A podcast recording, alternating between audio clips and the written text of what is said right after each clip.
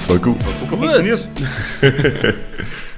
so, liebe Leute, wir sind heute mal nicht zu dritt, sondern zu viert. Denn wir haben einen Gast dabei, den lieben Alex.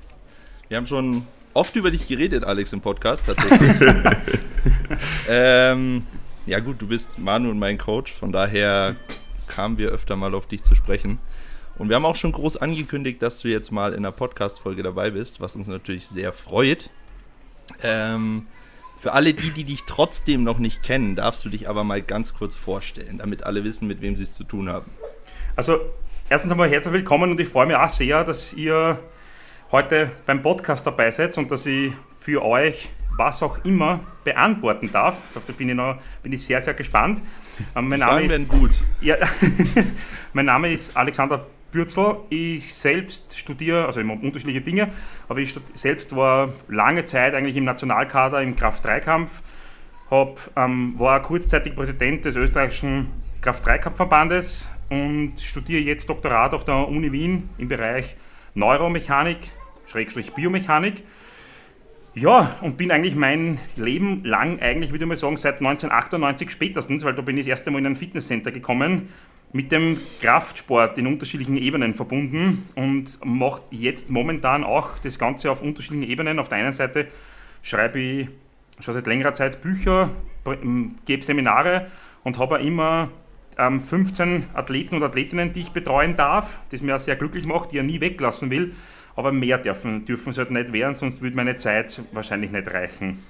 Und ja, ich bin halt, ich versuche halt auf unterschiedlichen Facetten den Kraftsport in irgendeiner Art und Weise ja, zu fördern, fordern, dabei zu sein, whatever. Ja, sehr, sehr cool. cool. Nee, du bist, äh, was hast du gesagt, seit wann, seit wann bist du im Sport unterwegs? Also seit 1900? eigentlich in, in 19, ja, tatsächlich. einfach, einfach. Da bin ich noch nicht mal geboren. Ja, ja 1998, ja, Anfang November das weiß ich noch, ziemlich genau bin ich in ein Fitnesscenter eingetreten und das hat mich eigentlich seitdem nicht mehr losgelassen. Also das war die Zeit, ich weiß noch genau, wenn meine erste Übung, ich weiß noch genau, was ich als erstes gemacht habe. Also es war Bankdrücken, logischerweise, also du hast, bist du sofort auf die Bank gelegt worden. Ähm, diese Bank übrigens steht bei mir zu Hause, genau die erste ja, Bank, auf der ich gedrückt habe. Zufällig, ich bin erst vor kurzem draufgekommen, dass es eigentlich die, genau die war.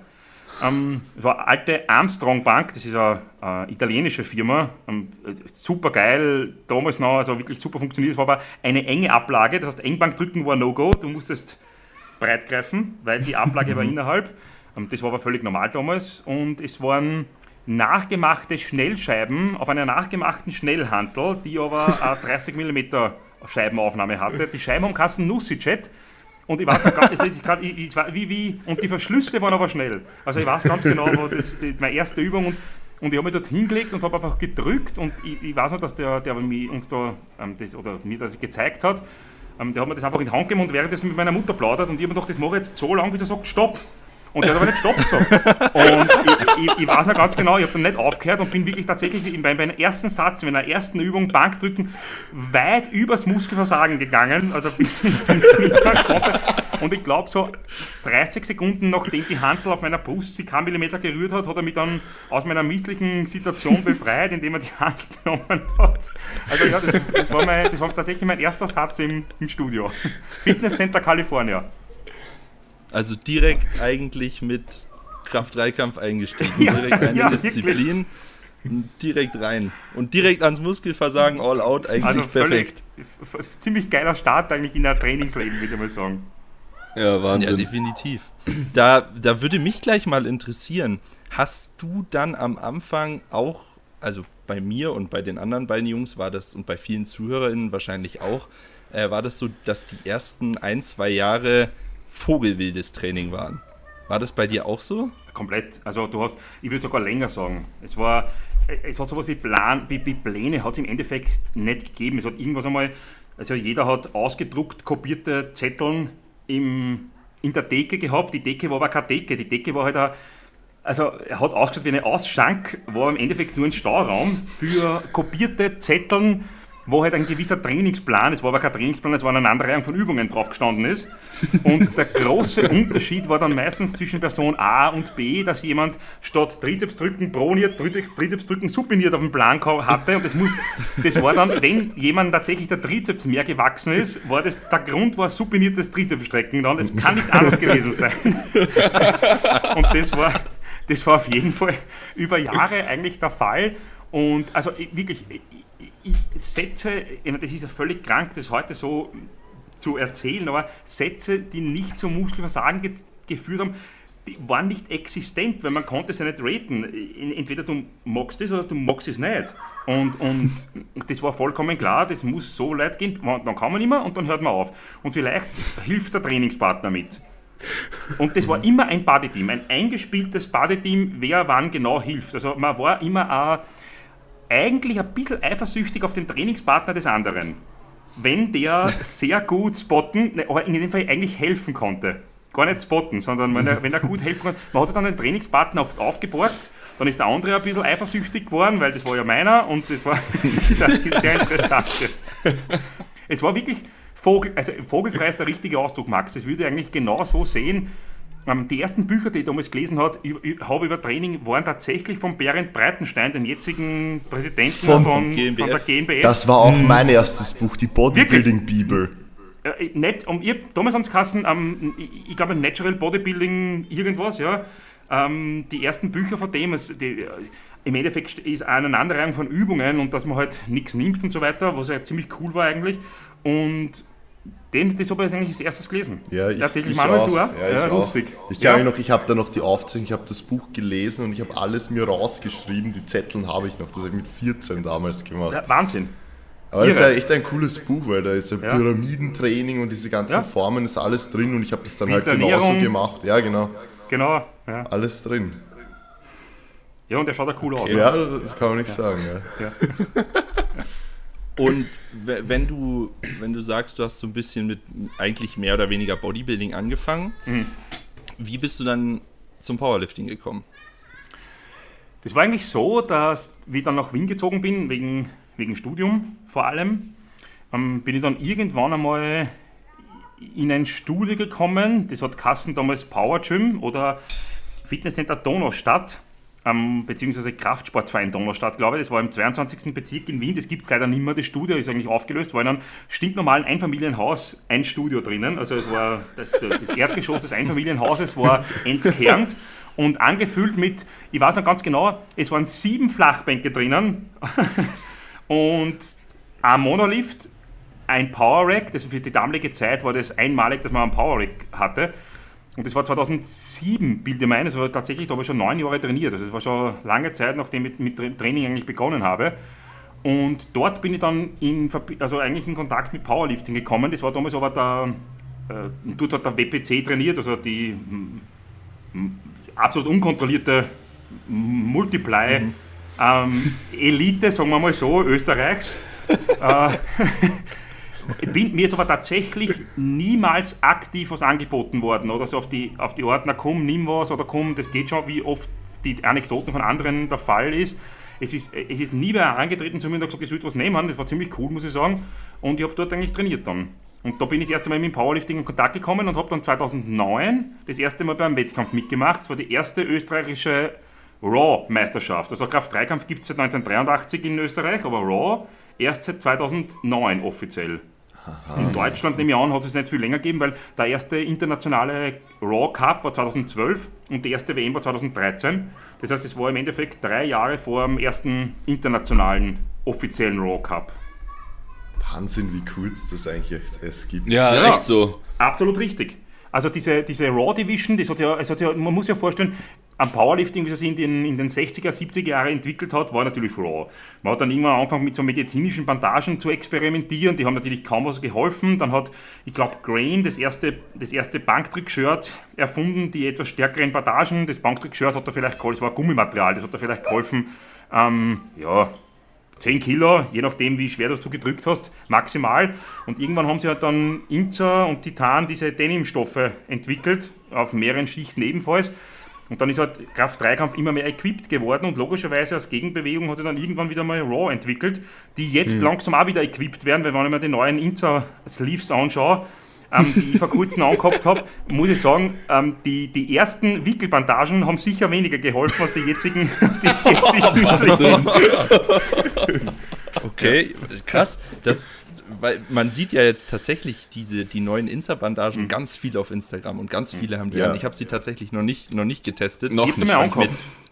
Ich habe sie mir angehabt, ich habe sie nicht ausprobiert, ich habe sie erst vor, letzt, vor, vor eineinhalb Wochen hatte ich sie an und sie, sie fühlen sich an wie die ersten SPD-Sleeves. So, und jetzt muss man dazu Folgendes sagen.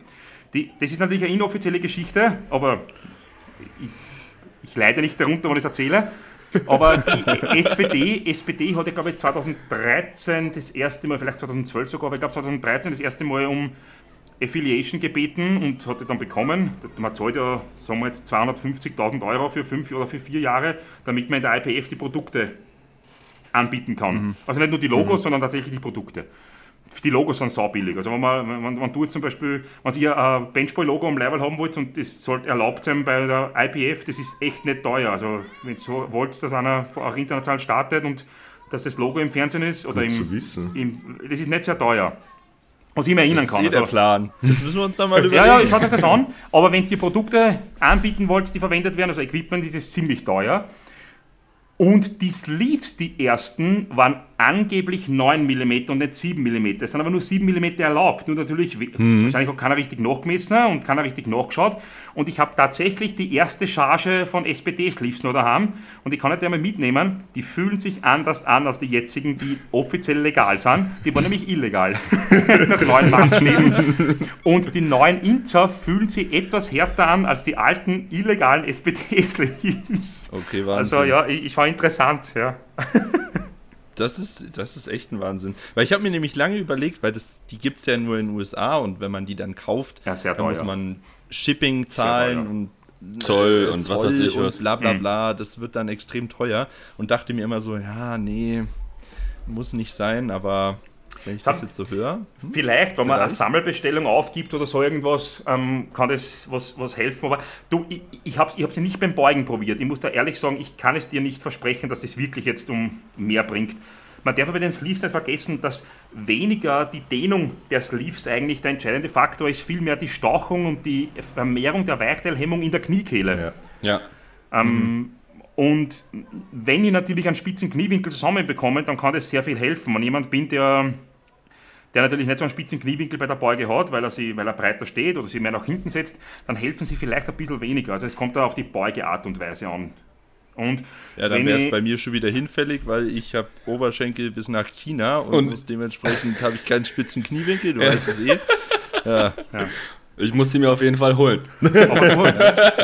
Wo, wobei man dann halt wieder sagen muss, wenn man jemand ist, der hüftdominant beugt und, und dessen Kniestreckung vielleicht der, sagen wir, der limitierendere Faktor ist, und es hilft ein paar Prozente mehr, dann kann es auch in die Richtung wieder was bringen. Also man müsste es sich halt anschauen, aber sie sind halt, es ist ja da schon ein Kostenfaktor. Also wenn man das nicht in der Gruppe aufgibt und vielleicht gleich 10 auf einmal mhm. bestellt, dann könnte es interessant werden. Mhm. Mhm. Tja, ja, für alle, die die zuhören, wer mit uns bestellen will, einfach gerne, ja. wenn ihr den Podcast hört, einfach mal eine Nachricht schicken, dann können wir eine Sammelbestellung aufgeben.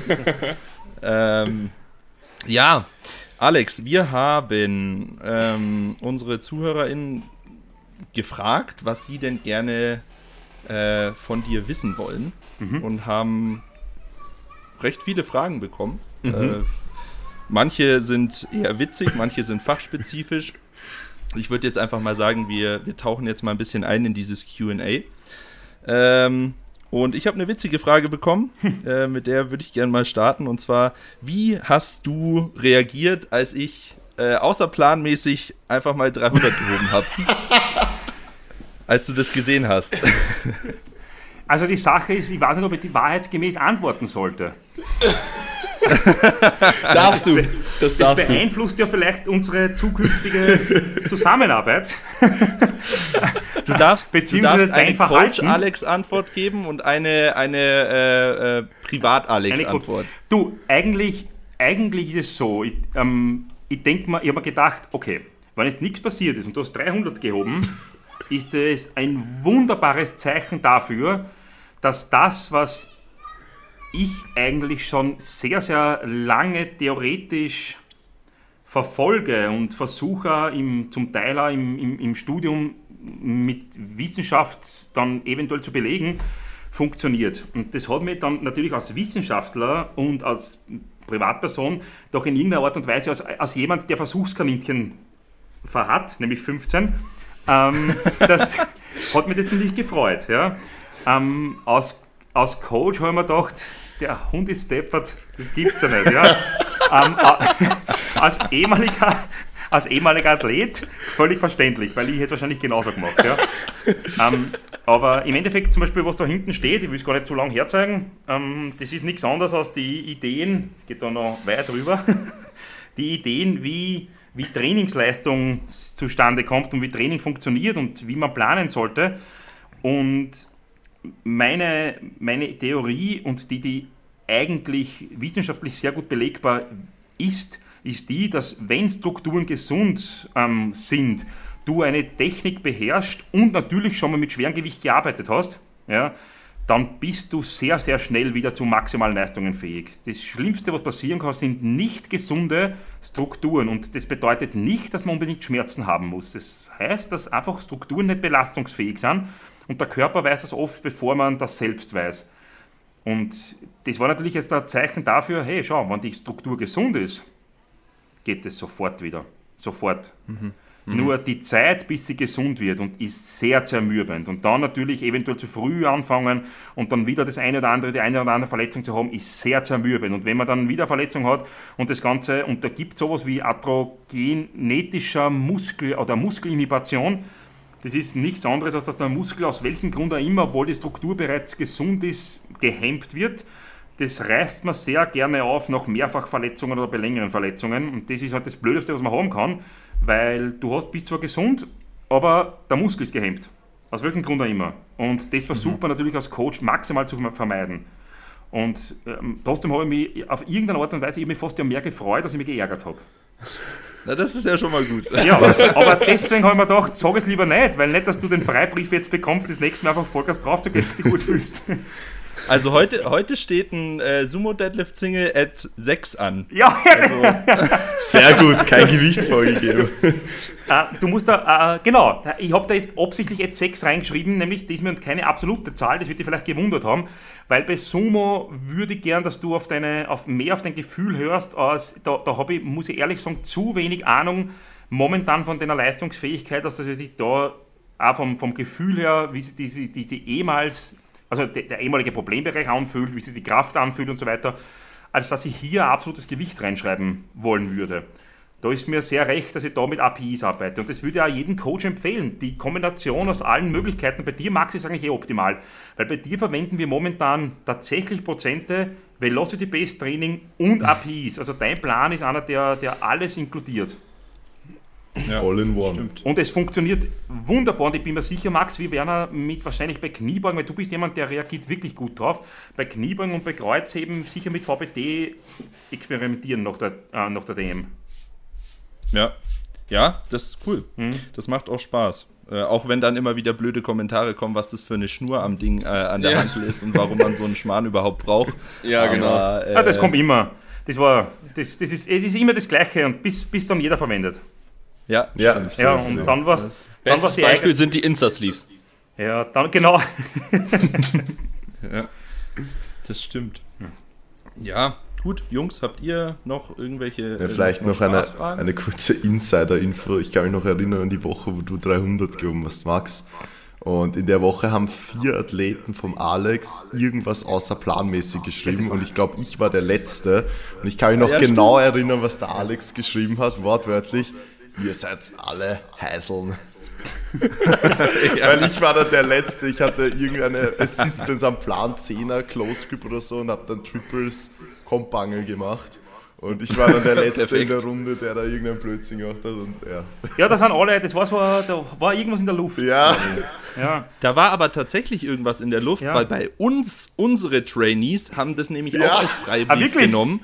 Ja, ja, ja. Bei uns, bei, also Mike hat zum Beispiel von zwei oder drei dann bekommen, ja, äh, hier, euer Headcoach hat es doch auch gemacht. Ja, ich ja. hab's auch gemacht, so nach dem Motto. Okay, dann ist er mit, mit, mit einer Woche abgeschlossen. Ja, ja. Ja. wie beim Domino. Ja. ja, das stimmt. Wenn es einer ja. mal, wenn alle sind brav ja. und wenn dann mal einer aus der dann Reihe tanzt, sich alle, ach. sich auch, ich hätte auch Lust. Ist eh egal. Ja. ähm, ja, ich habe ich hab noch eine lustige Frage und zwar äh, möchte jemand wissen, wie lange du deinen Bart schon wachsen, äh, wachsen lässt. Die Frage habe ich auch bekommen. Du, das ist eigentlich, man, man, es ist ja wie bei Haaren. Man, die Haare wachsen ja tatsächlich, es ist ja immer schwierig zu beantworten. Die Haare wachsen ja tatsächlich hoffentlich ein Leben lang. Die Frage ist, wie lange habe ich ihn schon nicht, wie, wie, wie lange habe ich ihn nicht geschnitten, beziehungsweise wie lange habe ich ihn auf der gleichen Länge. Das ist eigentlich das Entscheidende. Ich habe den Bart, also dass ich sage, ich, ich rasiere ihn immer mit Hautding, also mhm. also das mit Hautglatt mhm. oder wie sagt man da? Ich weiß gar nicht, wie man das sagt. Hobel, irgendwie so. Einfach, man rasiert sie nicht mehr halt, ja. So wie der Manuel. Ja. Also, äh, sondern ähm, äh, habe ich angefangen 2014. Und ah ja, okay, seitdem wow. habe ich ihn eigentlich immer wachsen lassen und länger wachsen lassen. Und ich muss aber ehrlich sagen, er ist jetzt langsam tatsächlich, also jetzt ist, geht er, ja, so. Er ist jetzt tatsächlich langsam am, am Wachstumslimit. Das hat ja jeder irgendwo ein genetisches Limit. Ähm, leider ist es beim Bart, bei mir dürfte das langsam erreicht sein. Es ist mir lieber beim Bart als beim Bizeps, muss ich ehrlicherweise dazu sagen. ähm, aber man muss natürlich immer wieder in Form bringen. Also jetzt schaut er eh ein bisschen zerstört aus nach dem Training und er rollt sich ein bisschen zusammen. Der ist normal ist er, also das ist eine komische Aussage. Ich schwöre es, normal ist er länger, ja. Aber, aber, aber, aber die, der rollt sich bei einem, der rollt sich bei, einem, bei so einem leicht kühlen, feuchtkühlen Wetter ein bisschen zusammen. Und deswegen schaut er ein bisschen komisch aus. Aber man muss, ja, man muss halt, man muss halt zurückstutzen, etwas, sonst ist halt ein Kraut. Ja, okay. okay. ah, Wahnsinn. Perfekt. Gut. Ähm, ich habe mal eine Frage, ich weiß nicht, ob ich sie umformulieren soll oder ob ich sie einfach so stelle. Die Frage lautet: Wann Kinder? Ah. Kein, Zeit, kein Zeitplan, würde ich mal sagen, momentan. Also ich muss da ehrlich sagen, die, die momentane, also ich, ich, ich denke ja, ich denke ja sehr viel nicht nur über, also ich denke eigentlich durchgehend über Training nach, aber wenn ich mir nicht über Training denke, muss ich ehrlich sagen, ähm, da als ehemaliger Geschichtelehrer, denke ich halt auch sehr viel über Gesellschaft, über Politik und ähm, zum Teil auch, wo sich alles hinentwickelt, nach, weil wir müssen ehrlich sagen, okay, Training ist echt super cool und man kann sehr viel durch Training lernen und ich, ich bin ja der Meinung, dass Training viel Gutes bewirkt, aber es ist nur ein kleiner Teil des Lebens, wenn wir ehrlich sind. Ähm, und weil man jetzt momentan, also mir hat diese, diese Ukraine-Russland-Krise das erste Mal wirklich getroffen, muss ich echt sagen. Also ich, ich, ich bin Geschichtslehrer, habe nur über Krieg blöderweise unterrichtet oft, weil du fast in Geschichte ist, Krieg schreibt Geschichte, Frieden schreibt keine Geschichte. Das kennen wir, weil mhm. das, das, man lernt nur das. Ich war zweimal in Auschwitz, ein paar Mal in Mauthausen, das war eigentlich waren ziemlich schlimme ähm, Eindrücke, die ich dort erfahren habe. Also das hat mich wirklich tagelang, wochenlang mitgenommen. Ähm, so wie mit der Konflikt mitgenommen hat, ähm, Ende Februar, glaube ich, habe ich noch nie erfahren. Und ich muss sagen, das hat doch etwas die, die Zukunftsaussicht bei mir getrübt und auch die Idee, Kinder zu haben, ich will nicht sagen jetzt mhm. zerstört, aber das ist etwas, wo ich mir gedacht habe, okay, das ist ein vollkommener Wahnsinn, wohin der Drang des Menschen, ständig progressiv arbeiten zu müssen, hinführen kann, ähm, den ja, der ja sehr oft propagiert wird auf unterschiedlichen Ebenen, aber im Endeffekt ist dieses Resultat daraus, dieser, dieser alles versklavende Drang, ähm, in irgendeiner Richtung, komme was wolle, hin zu progressieren. Und das ist ein Riesenproblem. Hm. Und das hat mich hm. wirklich zum Nachdenken gebracht. Also zum Thema, wann Kinder, ich hätte schon gerne Kinder, muss ich echt sagen, aber momentan bin ich nicht sehr zum Nachdenken darüber gekommen.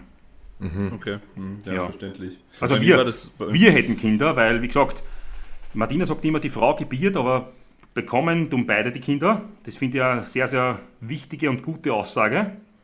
Und somit sage ich wir.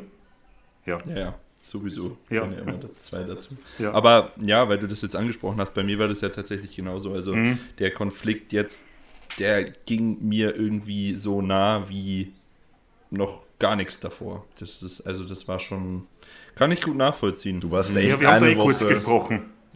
Ja, wir haben eh drüber gesprochen, mhm. stimmt, ja. Mhm. ja. Ja, das war schon, ja, das war schon, oder ist ein Wahnsinn. Ich habe einen, hab einen Kollegen, der mit mir auf der Wettkampfbühne gestanden ist und auf dem Siegespodest 2016, da bin ich Zweiter geworden und er Erster. Ähm, wobei er steht auf der zweiten Stelle und ich auf der dritten Stelle, weil der Erste ist dann später disqualifiziert worden beim, ja. beim Kreuzen bei der Europameisterschaft. Ähm, ist ein Ukrainer, heißt ähm, Viktor Marinenko und mit dem bin ich in Kontakt. Der wohnt in Kharkiv, also da, was jetzt wirklich abgeht. Mhm. Ähm, habe seiner Familie angeboten, dass sie jederzeit zu uns kommen können und bei uns leben können, solange sie wollen. Ähm, aber natürlich, wer will schon, wer will schon den Vater und den Mann verlassen? Mhm. Also und da weg und den allein nicht lassen. Und sie sind halt Binnenflüchtlinge und sind halt in der, in der Ukraine. Aber ja, solange natürlich, ich schaue dann immer, ob ich noch Stories vor ihm sehe und ich freue mich natürlich immer, wenn dann eine neue Story drinnen ist. Weil man mhm, dann natürlich ja. erkennt, hey, mhm. okay, zumindest lebt er noch. Ja. Und mhm. das bringt den Konflikt als Kraft-3-Kämpfer, ihr, ihr, ihr, wisst es alle, wie, wie, es, wie es ist, wenn man, wenn man schon national antritt und Leute von dort und da kennenlernt und sie nur einmal im Jahr vielleicht sieht. Ähm, international ist es nichts anderes. Man wird es auch noch kennenlernen werde sehen. Also das habe ich keinen Zweifel, dass das passieren wird, ähm, dass, dass der eine oder andere mal dort starten wird. Ähm, und das verbindet irgendwie. Und dann kommen wir drauf, ja. Hey, das ist ein Wahnsinn. Der, der gleiche Typ wie du selber, 500 Kilometer weiter östlich, oder Kharkiv sind halt dann 1000 Kilometer weiter östlich, und steht mit einer Kalaschnikow äh, an der Frontlinie. Ja, Wahnsinn. War Kindertrainer. Wahnsinn. Das ist unvorstellbar irgendwie. Ja. ja. Ah, naja, Entschuldigen das Thema, ja. aber es war, glaube ich, ist, ist, mir dazu eingefallen. Ja, Fast ja, schon. Klar, ich mein, das, man, das, kann das, Thema wieder, man kann ein Thema wieder wechseln. ähm, ja, wir, wechseln wir jetzt mal schnell mit noch einer schnellen Zwischenfrage, die mir gestellt wurde an dich. Äh, werde ich auf der deutschen Meisterschaft Conventional oder Sumo heben? Das, da kriege ich extrem viele Fragen zu gerade und eben auch dreimal sogar im Fragesticker jetzt an dich. Es könnte nichts Besseres passieren als das, und das habe ich momentan tatsächlich, jetzt das habe ich erst, also das habe ich dreimal in meinem Leben gehabt, zwei davon sitzen jetzt hier, nämlich der Manuel und du, Max. Ähm, einmal war die Lara damals, ähm, die beides konnte, eigentlich beides sehr, sehr gut konnte. Ähm, das muss ich ehrlich sagen, es kann nichts Besseres passieren, als dass ich solche Leute habe, die die Fähigkeit mitnehmen, in unterschiedlichen Übungsausführungen gut zu sein, weil das zeigt mir, dass, da, dass Gelenke in mehreren Richtungen zug- und druckfest sind. Das ist sehr gut. Punkt Nummer eins. Mhm. Punkt Nummer zwei, wann entscheide ich? Gute Frage. Normalerweise entscheide ich zwei Strength Cycles vorher. Das bedeutet ja bei dir, Max, das ist bald, genau. ist das, das nicht nach dem Block jetzt? Das, ja, genau, das müsste jetzt genau, das ist nach dem Block. Ähm, ich will mir, deswegen sage ich es gar nicht, macht überhaupt keinen Druck. Ähm, geh heute komplett easy in die Einheit, also wirklich völlig befreit vom Kopf her. Du kannst beides und das ist super cool. Es kann nichts Besseres passieren als das, äh, als, als, was jetzt passiert. Ähm, und du kannst, egal ob du heute gut hebst, schlecht hebst, die gut fühlst oder nicht gut fühlst, wir haben nochmal eine Sumo-Kreuzhebeeinheit, können nochmal überprüfen. Ähm, du hast überhaupt keinen Druck, du kannst beides und du hebst, du hast offensichtlich hebst du vor einem Adaptiveness Cycle raus 300. Ähm, nach einem Peaking und Nicht-Ermüdungsphase oder Tapering-Phase wirst du sicher nicht weniger heben. Das ist einmal ja. Punkt, ja. Und, und somit sind wir auf, einer sehr, sehr, auf einem sehr, sehr guten Weg. Ich kann leider den Zuhörern noch nicht sagen, wie der Max heben wird, aber er war es in drei Wochen. Sind wir mal alle gespannt. Ich bin ja, weiß in drei gespannt. Wochen. Ich habe schon eine Tendenz, ich sage die Tendenz auch noch nicht. ich habe auch eine Tendenz. Ja. Aber das, das Ding ist bei mir tatsächlich, es ist immer so, ich gehe in eine Einheit rein und wir haben ja, wir haben abwechselnd äh, Conventional Weeks mhm. und Sumo Weeks. Mhm. Also immer, äh, immer abwechselnd für die Zuhörerinnen. Ähm, und ich gehe in die Einheit rein und denke mir so, okay, es ist conventional, dann ziehe ich conventional und denke mir, okay, conventional, es ist conventional, es wird conventional, fühlt sich perfekt an. Eine Woche später gehe ich in die Sumo-Einheit, ziehe Sumo, denke mir, okay, nee, nee, es ist Sumo. Sumo, Sumo fühlt sich perfekt an. Max, es kann nichts es Besseres passieren. Also es wirklich, es ist, es ist ideal. Also wenn du Athleten hast, die mehrere, die Fähigkeiten besitzen, wo die Unterschiede zwischen unterschiedlichen Techniken nur sehr gering ist, ich, kann, ich mag auf Hochsprung verweisen, wo die besten Hochspringer, also wirklich nicht Stabhochspringer, sondern Hochspringer, zwischen der schlechtesten Technik, zum Beispiel ein Scherensprung, und der besten Technik, das ist dann ein, Flop, ja, ähm, tatsächlich einen nur sehr, sehr geringen Unterschied haben in der, in der Sprunghöhe. Hm. Ähm, viel geringer als nicht so gute Hochspringer. Also es kann nichts Besseres passieren als, als genau das, was jetzt momentan der Fall ist. Ja. Ihr habt ja beide gerade gesagt, ihr habt eine Tendenz, richtig? Was der Maxi heben wird. Ja. Ich, ich zähle bis drei. Achso, du, ich sag's hundertprozentig nicht. Ich will nicht, oh, ich will nicht, ich will nicht ich, ich, das, das, das, wird auf keinen Fall, äh, äh, äh, wie soll man sagen, das würde, das würde alles beeinflussen, das mache ich nicht. Ja, ja, natürlich. Ja, natürlich. Sorry, sorry, Mike. Alles gut. Wir machen, vielleicht machen wir ja irgendwie in einem halben Jahr oder so nochmal einen zweiten Podcast zu viert, dann können wir darüber sprechen, wie die DM gelaufen ist und alles drum und dran genau. und dann können wir auch die Tendenz verraten. Das ist ja das, das, ist ja die Interessante bei Wettkämpfen. Du hast ja äh, einen Wettkampf, der, der Musil Michael war zum Beispiel so ein Fall, ähm, ein Wettkampf ist immer was anderes als eine, als eine, eine, eine Max-Leistung aus dem Training raus. Hm. Weil bei einem Wettkampf gehst du eventuell, musst du eventuell über deinen Max gehen. Oder bleibst leicht drunter, weil die Platzierung natürlich entscheidend ist. Und somit ist eine, eine, Idee für einen Wettkampf oder ein, ein, ein Peaking zu einem Wettkampf und eine, ein Plattform-Coaching und die Idee, was man dort dann an, an Nummern aufschreibt, was komplett anderes, als wenn ich zum Beispiel im Gym ein Maxout machen würde. Hm, das ja, ist ein klar. ganz, ja. ganz ein großer Unterschied. Ähm, das, das Coolste ist natürlich, wenn, der Trainingsplan, wenn ein Trainingsplan funktioniert, dann erkennt man das normalerweise bereits in den Wochen vor dem Wettkampf. Die Wettkampfleistung an sich ist super, wenn die funktioniert und wenn die gut ist. Ja, und eigentlich ist es normalerweise immer kohärent gehend, keine Frage. Aber ob man dann tatsächlich seine Maxleistung abrufen muss, beziehungsweise ob man nicht darüber geht und es dann knapp nicht schafft, das, die, das, das zeigt oft ähm, nicht unbedingt das, was im Training möglich gewesen wäre. Da muss man dann, da muss man wirklich, also ähm, eine, eine, einen, einen Zyklus, einen, einen Wett, also einen Trainingszyklus bemisst man immer am Wettkampf und aber auch an den letzten Trainingswochen. Mhm. Das ist sehr wichtig. Ja. Mhm. Mit Michi hatte ich ein lustiges Gespräch darüber im, im Gym letztens. Da hat er mir gesagt, er fängt immer äh, zwei Monate vor dem Wettkampf mit Kreatin an. Der, und, der Michi. Ja, ja.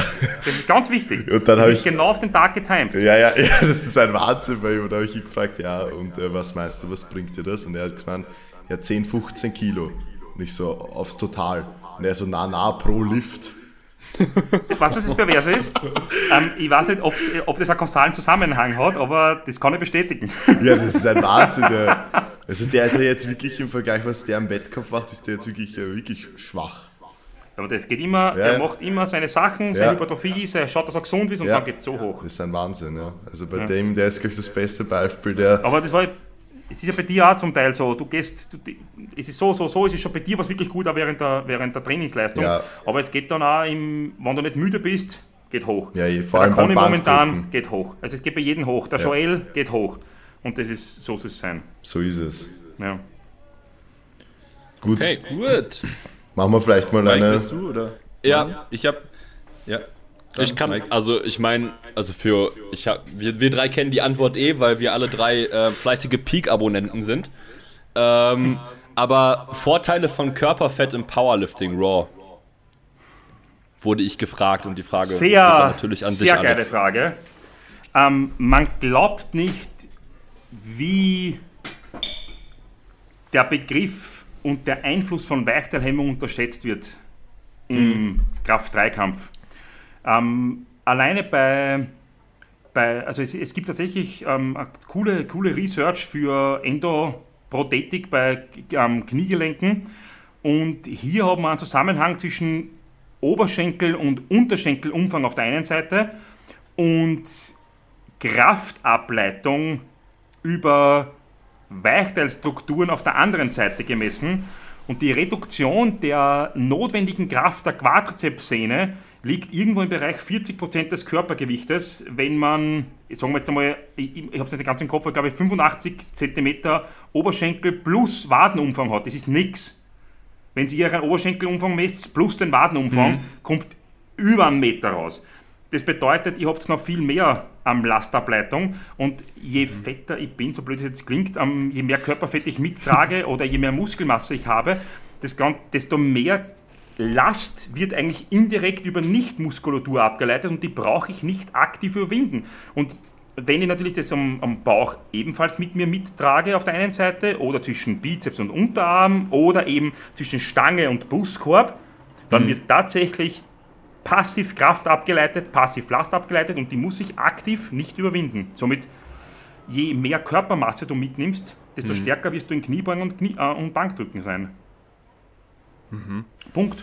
Äh, wenn ich mir jetzt wenn ich mir jetzt zum Beispiel Taylor Edward oder so anschaue, an dem ist ja gefühlt kein Gramm Fett Na. dran. Einfach eine Fischkrete. Sind es einfach, sind es einfach Monster. spezielle Fälle oder wären die, ja. wenn der jetzt in die 83er gehen würde, wäre der nochmal exorbitant also, stärker? Was denkst du? Die, ähm, ich glaube, dass der Kraft-3-Kampf noch lange nicht ausgereizt ist, was seine mögliche Leistungsfähigkeit in unterschiedlichen Gewichtsklassen beschreibt.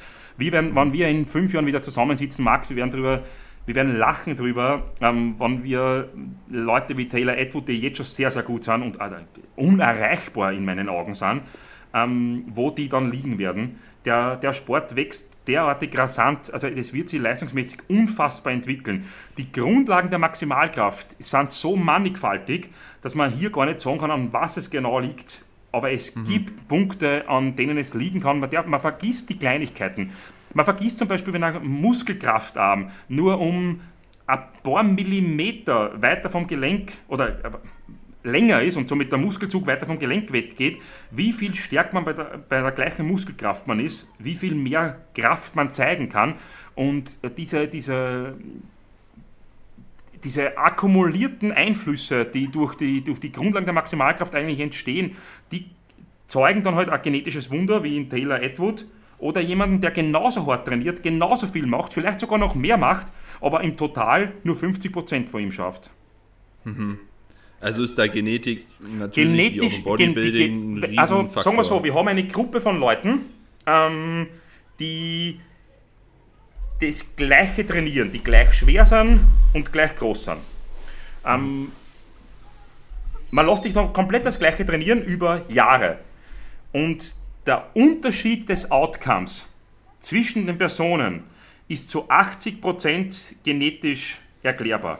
Bedeutet, wenn wir alle vier gleich groß wären und gleich schwer wären, ja, zumindest das, oder zumindest gleich schwer wären, und wir würden alle das gleiche Programm trainieren und das über die nächsten Jahre, dann würden wir alle stärker werden, keine Frage. Ja.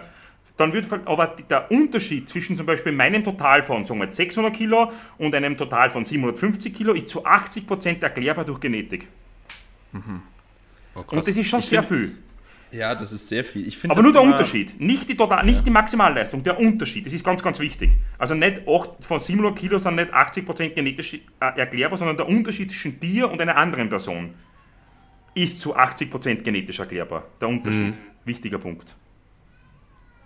Ich, ich, ich finde das ich weiß traurig. nicht, wie ich es beschreiben soll, aber ich finde das irgendwie immer ein bisschen traurig. Ja, ja. Also sehr traurig. ja, so, Max. Ähm, es ist ein Ding, mit dem man, mit dem man auf der anderen Seite, was was das Coole, äh, wie ich ein bisschen wie hinweggekommen bin, man schafft es irgendwie dann sich selbst, du darfst ja nicht eins vergessen. Du schaust immer auf die, die über dir sind. Aber ja, schau mal, wie viel das etwas schwächer sind als du und wahrscheinlich auch das Gleiche trainieren und auch das Gleiche reinhauen, weil das äh, an, an, an Leistung und an, an, Fokus und alles drum und dran ähm, und das Gleiche geben, die zu dir aufschauen und sie denken, das gibt's nicht. Ja? Hm. Und du, ja. man kommt dann ein bisschen mehr runter wieder und denkt sich, okay, wir, wir, es es ist nicht der eine härter als der andere. Der eine hat halt ein bisschen mehr Glück als der andere und wir sind eigentlich alles die gleichen und wir trainieren alle gemeinsam und das ist cool. Ja. Ja. ja. ja und klar, es schauen, glaub mir's, Max, es schauen viel mehr, viel mehr Personen zu dir und denken sie, wie kann man so stark sein, als du nach oben schaust. Hundertprozentig. Ja, ja, ja, das kann, das kann schon gut sein, aber ja, ich weiß nicht, mein, mein Ehrgeiz ist da wahrscheinlich natürlich. einfach zu groß. Du musst ja nach oben orientieren. Das musst du auch. Keine Frage, orientiere dich nie nach unten. Orientiere dich dorthin. Aber wenn du mal denkst, scheiße und keine Ahnung, vergiss nicht, wie viele Leute das eigentlich auch auf dich raufschauen und du denkst, okay, passt, ich orientiere mich weiter nach oben, aber das ist wichtig. Ja, muss, ja. Ich, mir mal, muss ich mir mal beherzigen. Aber das heißt, nicht, das heißt nicht, dass du nicht Vollgas geben sollst. Bitte vergiss, versteh mich ja nicht falsch. Das machst ja, du sowieso. Das, weiß, das, das eh weißt ja eh, dass das nicht ja. passieren wird. Also du, nein, genau, die muss man bremsen. Jeden, ja, der da genau. drinnen im Podcast sitzt, euch muss man alle bremsen. ja. Außer Mike, der ist vernünftig. Der Ach ist so, vernünftig. Das sind die Schlimmsten. ja. Die haben es geschafft, es zu verdecken. ähm, dann, da, da habe ich auch eine gute Frage zu, die, die kann da gleich anknüpfen. Hast du in deinen, von den Leuten, die du betreust, eher Overshooter oder Undershooter? Jetzt, wenn du es prozentual sagen musst, hast du mehr Leute, die Overshooten oder Undershooten? Das ist eine gute Frage. Ähm, puh. Also ich bin echt zufrieden mit meinen Leuten momentan. Mit euch alle. Also zumindest von den Videos und von den, wenn das jetzt nicht, von nur das Offizielle sehe, sehe, ich darf nicht vergessen, da passiert ja viel im, da passiert ja viel im Hintergrund, von dem ich nichts mitbekomme. Auf der anderen Seite bekomme ich sehr viel mit, aber das nicht wisst. Aber ich bin tendenziell ein bisschen mehr Obershooter, aber ich bin trotzdem sehr zufrieden mit den Leuten. Undershooter habe ich okay. drei. Okay. Ähm, richtigen Hardcore-Overshooter, also wirklich, wo du, du denkst, jedes Mal ist eine Katastrophe, habe ich Gott sei Dank gar nicht. So einen richtigen, was du denkst, das hol oder ho, wie gibt es das? ja. Sei froh, Alex, sei froh. Ja. ja. Wir haben da ein paar Spezialisten. Ja, ja, da gibt es ein paar, gell? Ja, ja, ja. die gibt es immer. Einfach at 10 hochgegrindet. Nee, war at 8. Ja, ja. ganz klar.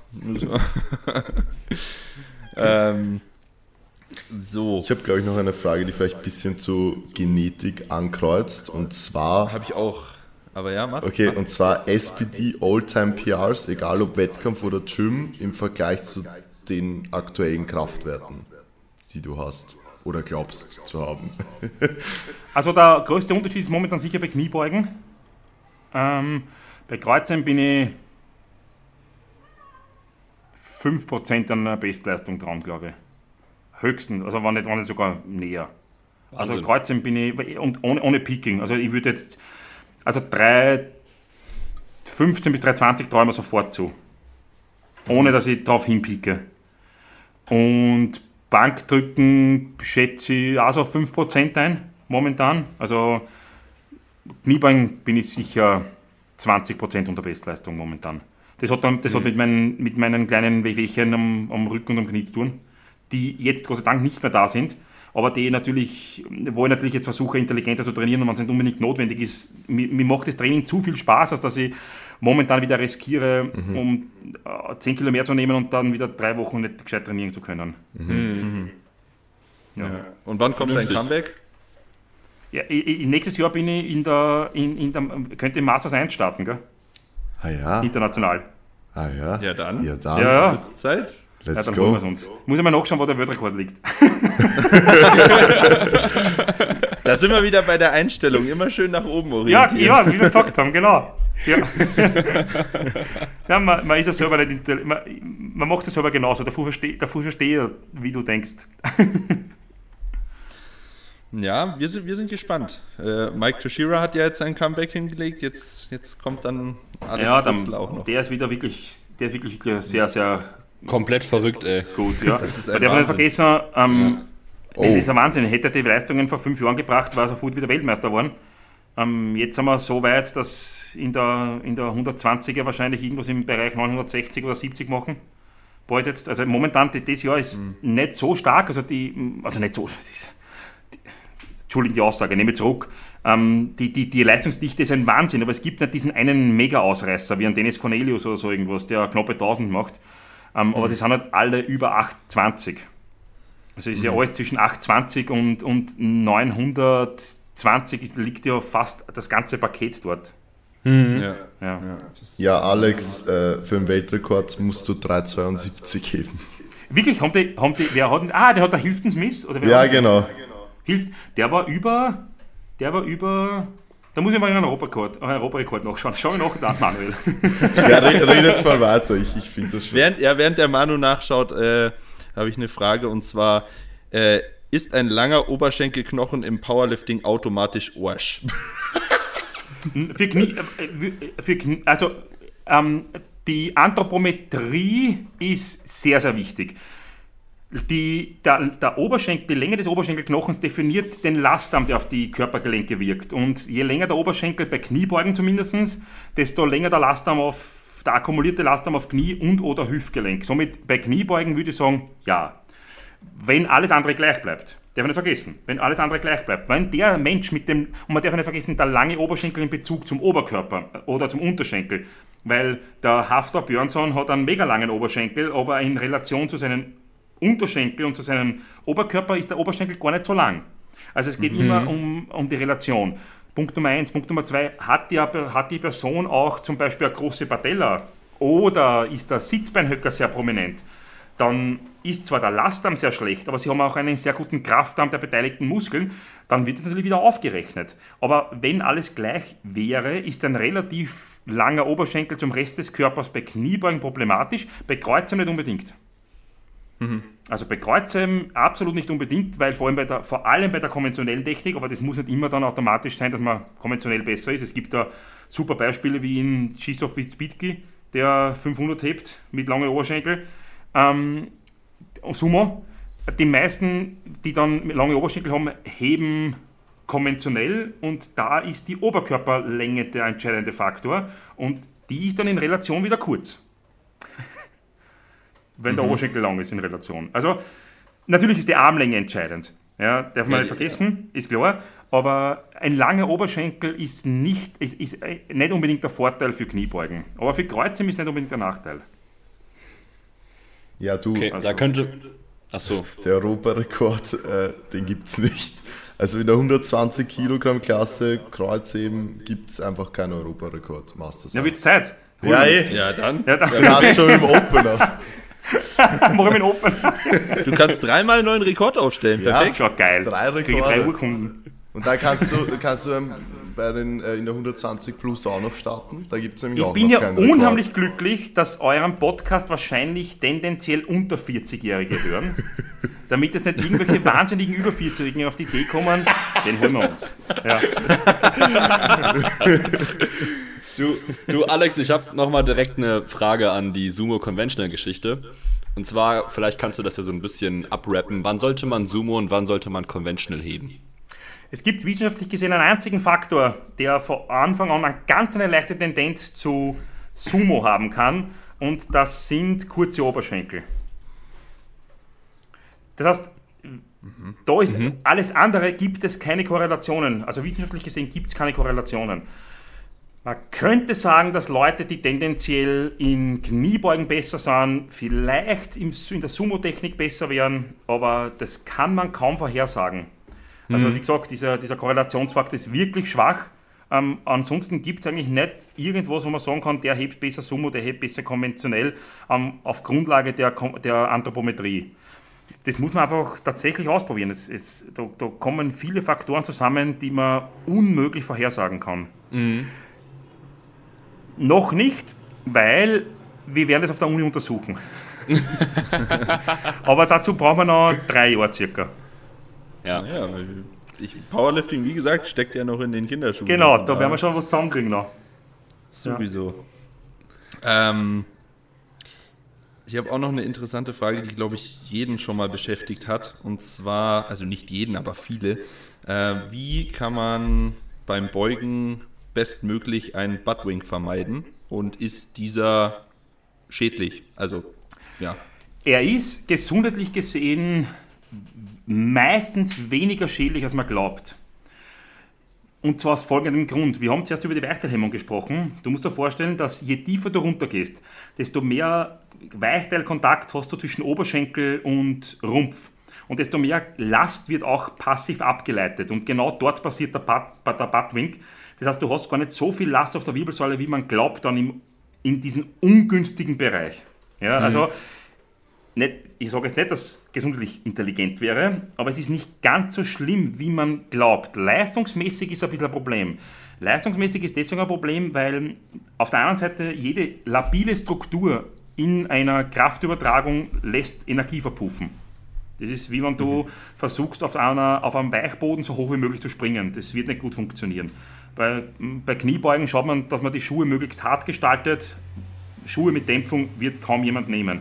Und der Rumpf, der weich ist, lässt Energie verpuffen. Punkt Nummer eins. Punkt Nummer zwei, wenn ich in der Wirbelsäule neutral bleibe, ich rede nicht von einem Hohlkreuz, aber wenn ich neutral bleibe, dann kann der Gesäßmuskel etwas günstiger arbeiten. Und das ist natürlich sehr intelligent. Punkt Nummer eins. Punkt Nummer zwei, er kommt da in eine günstigere Längenposition und vor allem, wenn er unten dann eher gedehnt ist, genauso wie die Hamstrings oder der Adductor Magnus, dann sind die etwas kraftvoller und können die ein bisschen mehr aus der Hole rausbringen, sagen wir so. Das heißt, leistungsmäßig ist ein zu ausgeprägter Buttwink wahrscheinlich mehr ein Problem als gesundheitsmäßig. Hm. Das heißt, nochmal wieder dazu sagen, es ist sicher nicht gesundheitsfördernd. also die, die, die, ich, ich würde keinen am Badwink beibringen oder würde nicht unbedingt zu hardcore tolerieren. Wie bringt man weg? Ähm, unterschiedlich Beweglichkeitstraining, Stand verändern, eventuell Gewichtheberschuhe und ganz wichtig, richtig wegbeugen. Das bedeutet, ähm, nicht zu stark im Hohlkreuz wegbeugen, mit einer harten Bauchspannung wegbeugen. Also auf wirklich mhm. den, den ja. massive Konzentration auf, eine, auf einen harten Bauchmuskel. Und die Bauchspannung nicht verlieren. Hm. Ja. ja.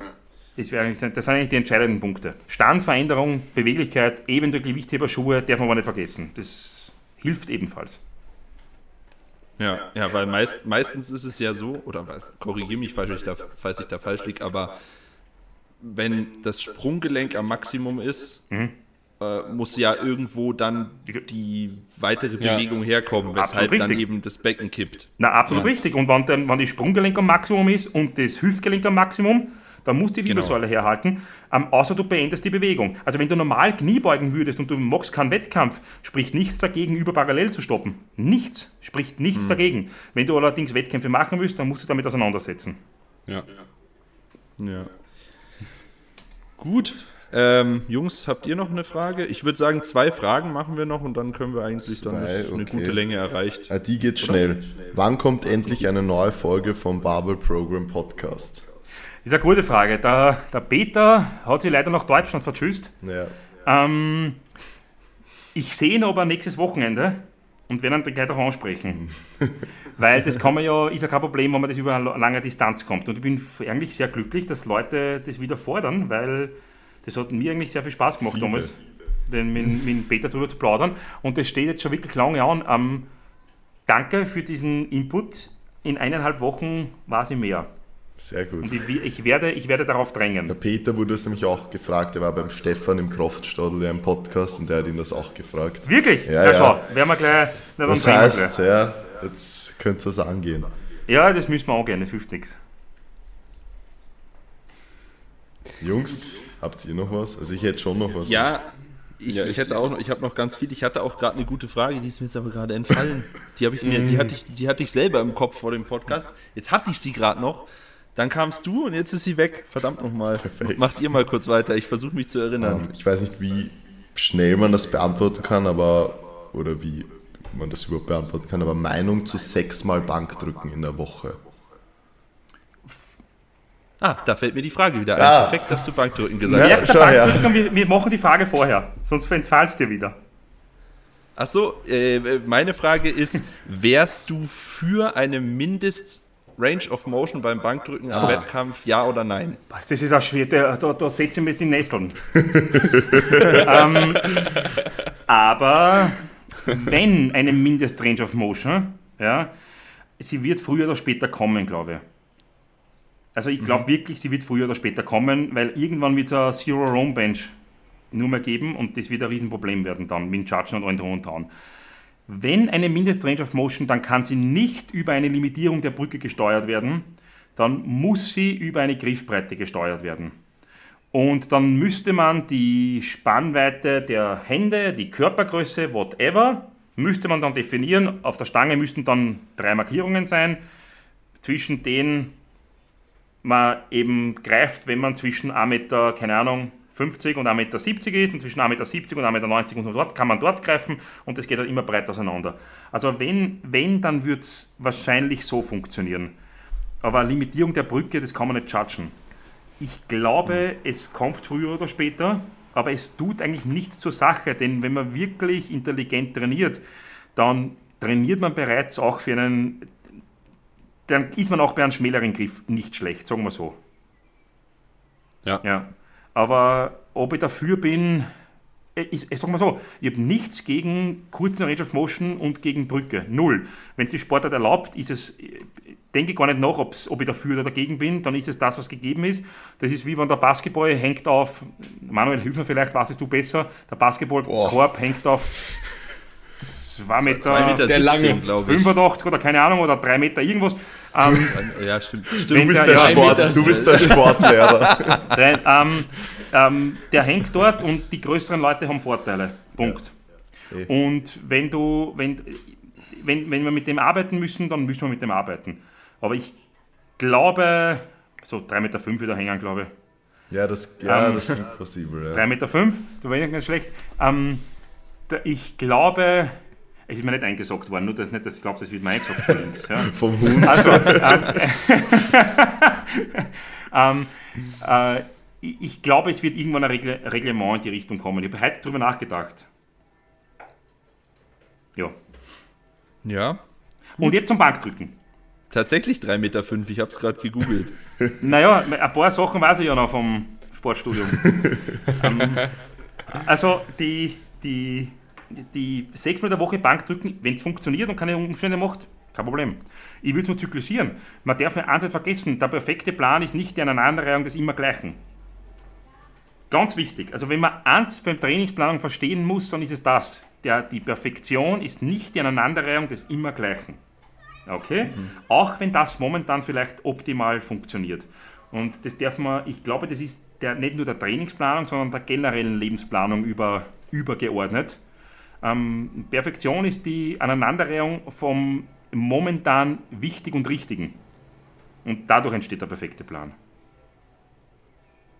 Und somit, wann sechsmal der Woche Bankdrücken zu einem gewissen Zeitpunkt gut ist und richtig ist und keine Probleme verursacht, dann ist es zu genau diesem Zeitpunkt das Richtige.